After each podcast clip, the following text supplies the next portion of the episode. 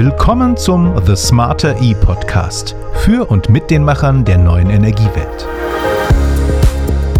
Der Ausbau erneuerbarer Energien erfordert eine intelligente Verknüpfung von Stromerzeugung und Stromverbrauch. Millionen dezentrale Anlagen wie Photovoltaik- und Windkraftanlagen, Batteriespeicher, Ladesäulen oder Wärmepumpen müssen in Zukunft miteinander kommunizieren und aufeinander reagieren können. Der Schlüssel dafür ist die Digitalisierung, denn sie versorgt uns mit den nötigen Datensätzen. Doch wie lassen sich diese erfassen? Wie können sie sinnvoll und effizient ausgewertet und vor allem für die Anwender dargestellt und optimal genutzt werden? Mein Name ist Tobias Bücklein und ich spreche darüber jetzt mit dem IoT-Experten und Business Developer Marco Österlein. Hallo Marco. Hallo, ich grüße dich. Ich habe gerade im Vorgespräch gesagt, alleine wenn ich meine PV-Anlage, den Speicher und alles bedienen möchte, dann habe ich auf meinem Handy, keine Ahnung, fünf, sechs verschiedene Apps, äh, die ich aufrufen kann. Wenn wir uns anschauen, wie die Digitalisierung und die Energiewende bisher aufgestellt sind auf einer Skala von 1 bis 10, wo sind wir denn deiner Meinung nach? Man neigt schnell dazu, äh, wenn man in der Bubble ist und wenn man sich damit beschäftigt, äh, ja auch sehr positiv zu werden und sehr, sehr subjektiv. Äh, ich versuchte mal das etwas objektiver zu tun. Hm. Ich würde ja eine 6 bis maximal 7 vergeben. Immerhin, immerhin. Wir befinden uns im oberen Drittel, okay. Beginn des oberen Drittels. Das wäre meine Einschätzung. Dann wäre jetzt immer die Frage, wie kommen wir auf die 10? Also wo sind die größten Baustellen? Ja, die größten Baustellen sehe ich aber auch schon seit vielen Jahren in der Standardisierung und in skalierbaren Lösungen. Das heißt, ähm, es gibt im Zusammenspiel der Gewerke, die du eben erwähnt hattest, Photovoltaikanlage, Ladesäule, gibt es eben keine Standards oder nur quasi Standards und sehr viele proprietäre Lösungen. Das heißt, Unternehmen arbeiten zusammen für Individuallösungen, aber skalierbar in großer Stückzahl einheitliche, standardisierte Protokolle gibt es noch nicht. Und das ist eben auch äh, eine der größten Baustellen, die ich sehe.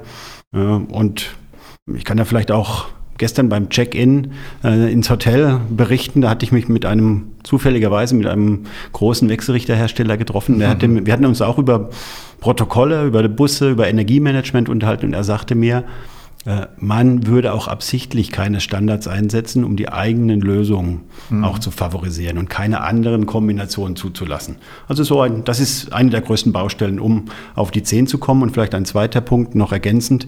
Auf der Netzanschlussseite haben wir sehr viel Bürokratie, Energieversorgungsunternehmen, Stadtwerke. Dort geht es sehr stark um Vorgaben, um Normen, um Regularien. Mhm. Äh, und das hält eben auch dieses Wachstum äh, auf und auch die Bewertung äh, zur 10. Beispielsweise Smart Meter Gateway Rollout wird bis 2030 dauern. Das Energiewirtschaftsgesetz, die Novellierung hält hier und da auf. Und äh, deshalb würde ich dazu neigen, die restlichen drei bis vier Punkte eben hier noch als Baustelle zu sehen als Aufgabe. Genau, bevor wir uns dem mal genauer zuwenden, also wir haben schon erwähnt, die PV-Anlage, der Speicher, die Ladesäulen, die Wärmepumpe, verbunden mit einem Home Energy Management System. Jetzt hast du gerade in, ins Spiel gebracht, die Hersteller, die haben Interessen, die Stadtwerke haben Interesse und so weiter. Also das sind dicke Bretter, die man bohren muss und deswegen ist es vielleicht mal gut, den Blick zu wenden, warum ist das denn wichtig? Also auch allen zuzurufen, was ist denn die Vision, die dahinter steckt, das zu schaffen? Ja, die Vision wäre, eine Standardisierung, eine Konsolidierung im Markt, um eben Anlagen in größerer Stückzahl auch in den Markt zu bringen.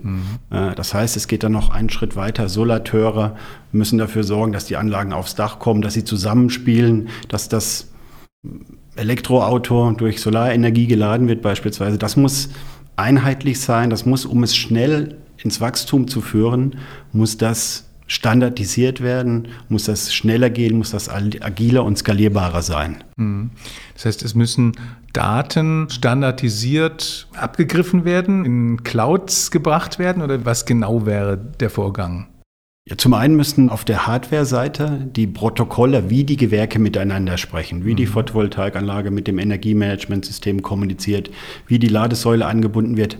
Auf der Hardware-Seite und auch die Protokolle, die dafür eingesetzt werden, die müssen eben einheitliche Standards sein, damit ich jederzeit auch jeden neuen Ladesäulenherstellern wir nennen das Onboarden kann, also in das Energiemanagementsystem einbringen kann. Mhm. Äh, erst dann kann ich wirklich unterschiedlichste Kombinationen äh, im Markt auch platzieren. Und wir wissen ja auch, der Markt wird sich konsolidieren. Es wird neue Player geben, andere werden verschwinden. Es wird hoffentlich eine Konsolidierung stattfinden und durch Merger and Acquisition äh, wird sich das bereinigen. Also ich muss eine gewisse Flexibilität haben, auch unterschiedlichste Konstellationen von Produkten, von Produktvarianten eben zu kombinieren. Mhm. Und jeder Endkunde bzw. Handwerker hat auch Favoriten. Ne, ich bevorzuge beispielsweise den Wechselrichter von SMA, von Costal oder ein asiatisches Produkt. Und das Fronius, möchte ich dann eben Fronius, Kako. genau. ähm, äh, und, und das möchte ich dann eben kombinieren mit einer speziellen Wärmepumpe. Mhm.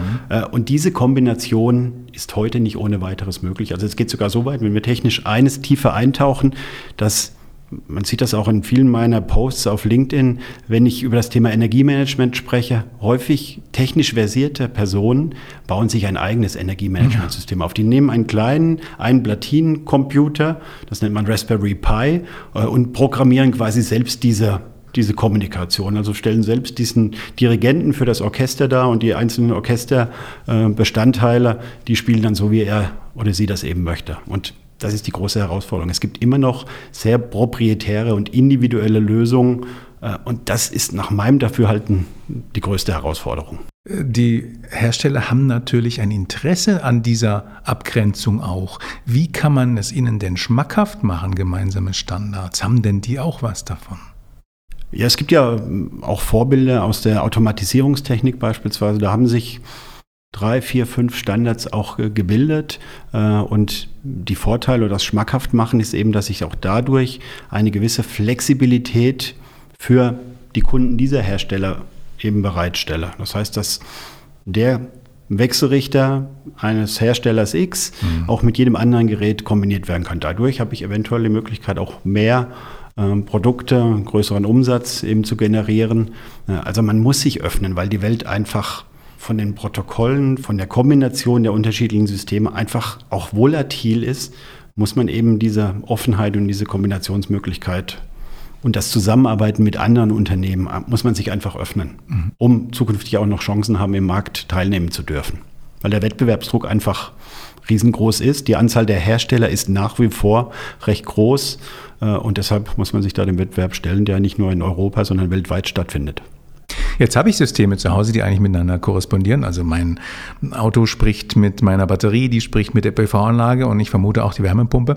Ähm, Allerdings muss ich dafür eben fünf, sechs äh, verschiedene Apps aufrufen. Und wenn ich jetzt gerade auch an die Wärmepumpe denke, die demnächst kommen soll, da macht es mir schon Sorgen, was ich denn da noch alles lernen und einstellen soll, damit das Ganze dann hinterher äh, auch eine ordentliche Effizienz hat. Ja. Ich würde mir eigentlich wünschen, dass das anwenderfreundlicher ist. Was sind denn Voraussetzungen dafür, dass so eine Umgebung anwenderfreundlich gestaltet werden kann? Aus eigener Erfahrung in vielen Anwendungen, also auch außerhalb der Energiebranche, außerhalb des Photovoltaik- und des Solarsektors, kann ich sagen, dass die Grundvoraussetzung immer die ist, dass die Customer Journey nennen wir das, dass das Kundenerlebnis einfach sehr gut sein muss. Ich nenne das immer, es muss sexy sein. Ne, also ich muss mhm. bei der Bedienung einer App, muss das intuitiv sein, es mhm. muss mir Spaß machen äh, und es darf auch keine Medienbrüche geben. Also fünf unterschiedliche Apps zu verwenden, ist ein Medienbruch, definitiv. Das muss eine App sein. Mhm. Fünf unterschiedliche Bezahlkarten in der, im Portemonnaie zu haben, ist ein Medienbruch. Das funktioniert nicht. Also der Erfolg der Energiewende äh, steht und fällt mit eben dieser diese Sexiness der Customer Journey, des mhm. Kundenerlebnisses, wirklich der Person, die sich mit der Photovoltaikanlage beschäftigen, die ihr Auto laden, äh, die sich mit der Wärmepumpe beschäftigen. Mhm. Und das Ganze muss natürlich an der Oberfläche, das, was ich sehe, wir nennen das UI, UX-Design, muss mhm. das natürlich Spaß machen. Das muss, mhm. muss einfach gut aussehen äh, und das muss funktionieren. Und was noch sehr wichtig ist, was viele heute auch noch nicht berücksichtigen, dass die ganze Kommunikation muss sicher sein. Mhm. Also müssen, wir müssen über das Thema Datenschutzgrundverordnung sprechen. Äh, und das System muss auch jederzeit verfügbar sein. Ich akzeptiere es nicht als Endkunde, wenn ich meine PV-Anlage, wenn ich gerade im Urlaub bin, wenn ich mir das angucken möchte, dass es dann eben für fünf Minuten nicht funktioniert. Das akzeptiert heute keiner mhm. mehr. Das muss verfügbar sein. Es muss eben skalierbar sein, dass ich der Hersteller zukünftig auch noch 100.000 weitere Systeme ohne weiteres aufnehmen kann in ein Portal.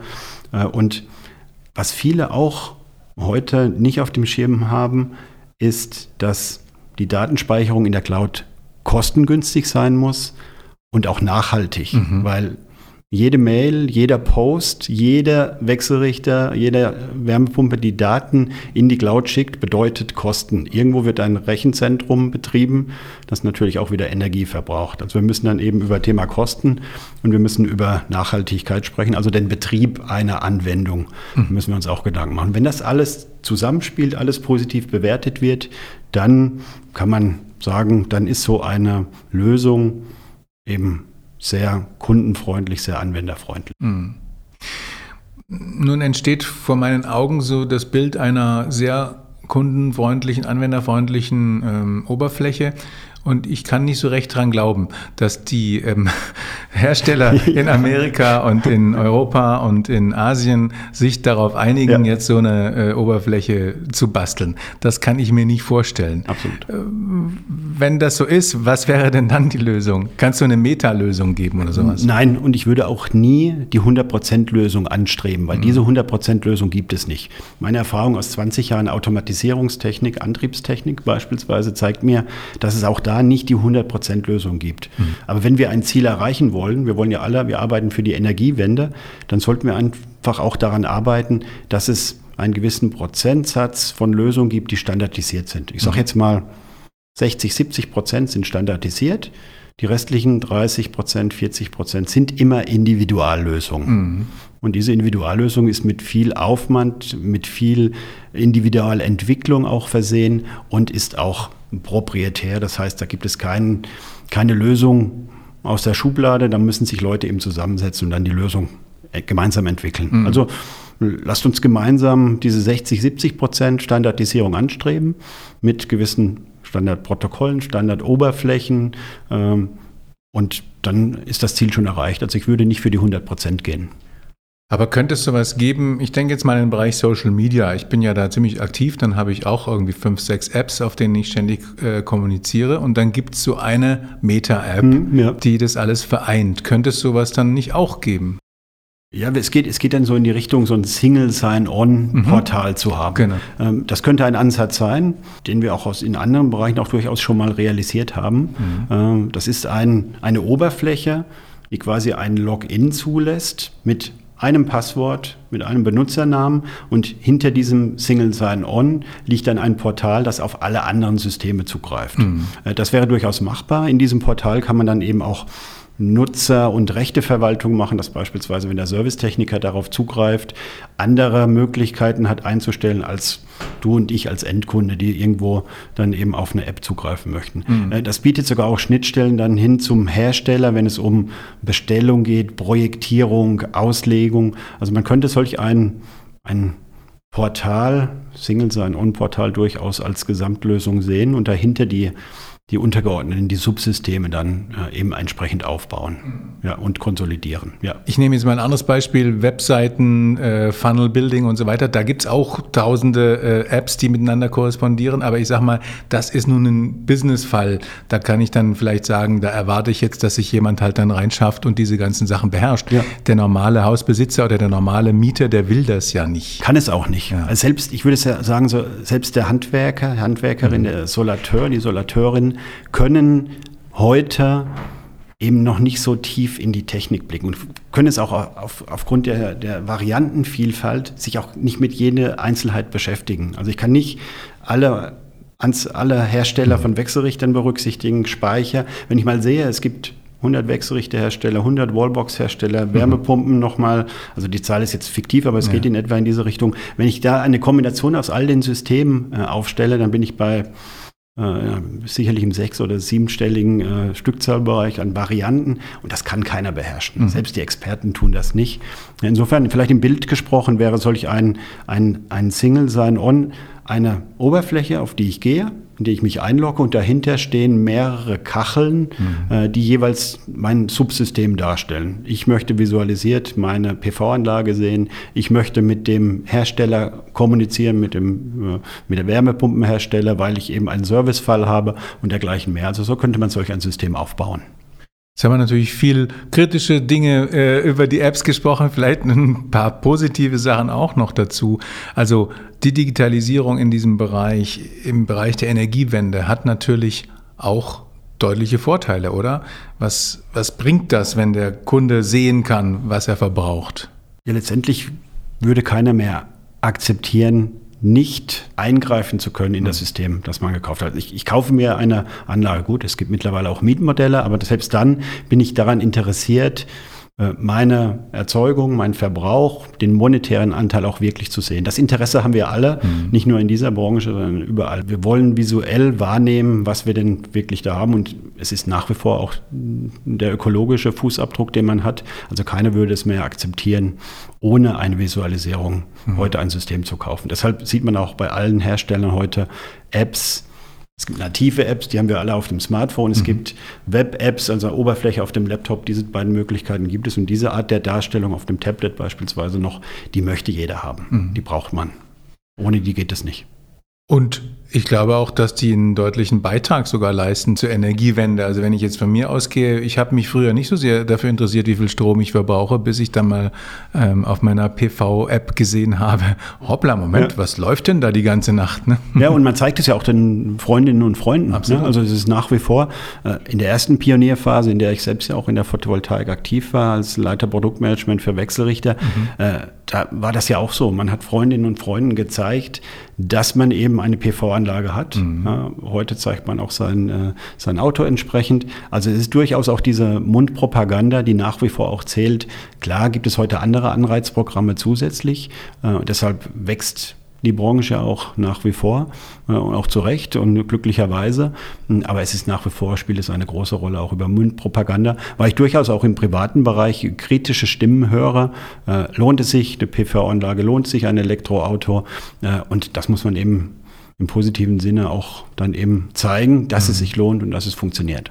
Was sind denn da so gerade die letzten Entwicklungen, die letzten Trends im Bereich Digitalisierung, Energiemarkt?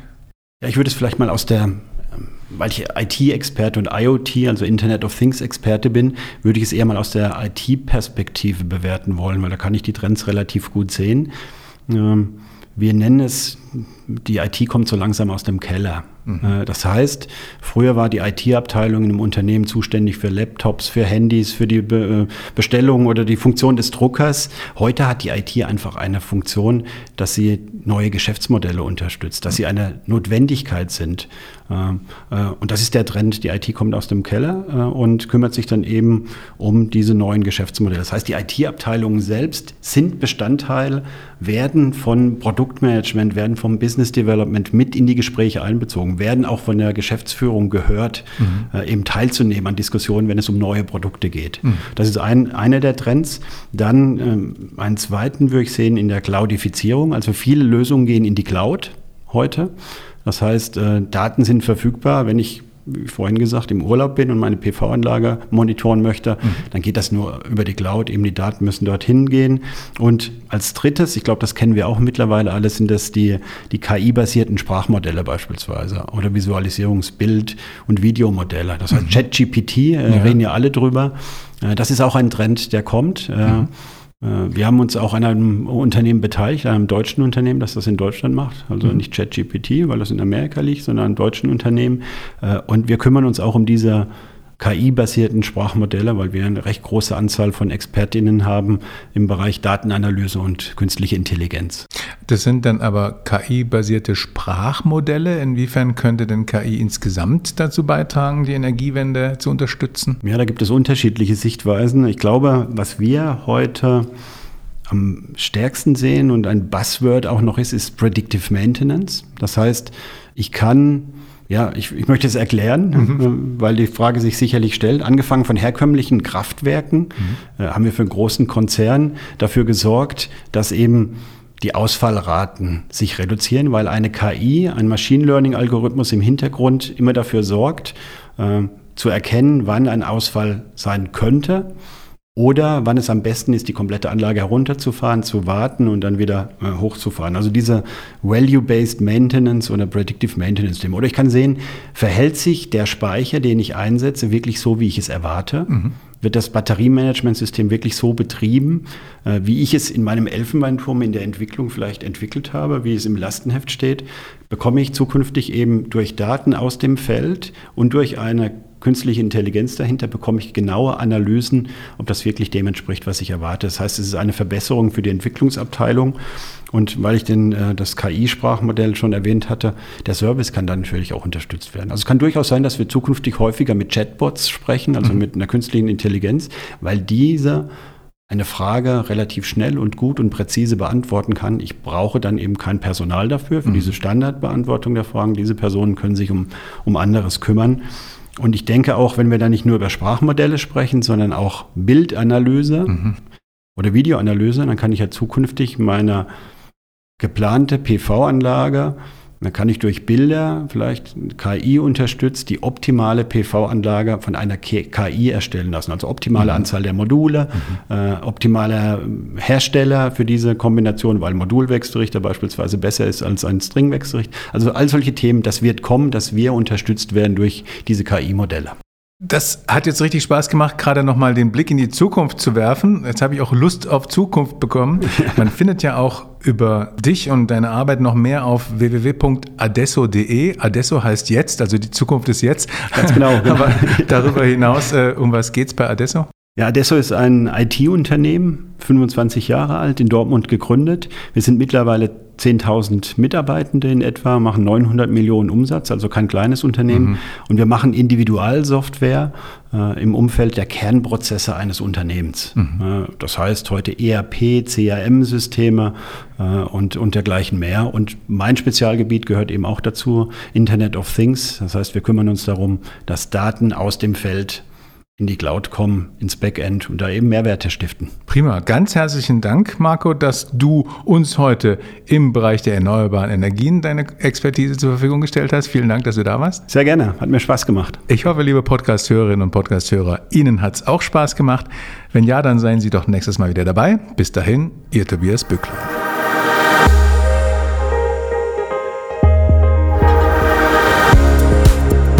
Weitere Informationen zu einer erneuerbaren, dezentralen und digitalen Energiewirtschaft finden Sie auf The Smarter E Europe, Europas größter energiewirtschaftlicher Plattform. Ob Hintergründe, Experteninterviews oder aktuelle Studien, das alles finden Sie online unter www.thesmartere.de.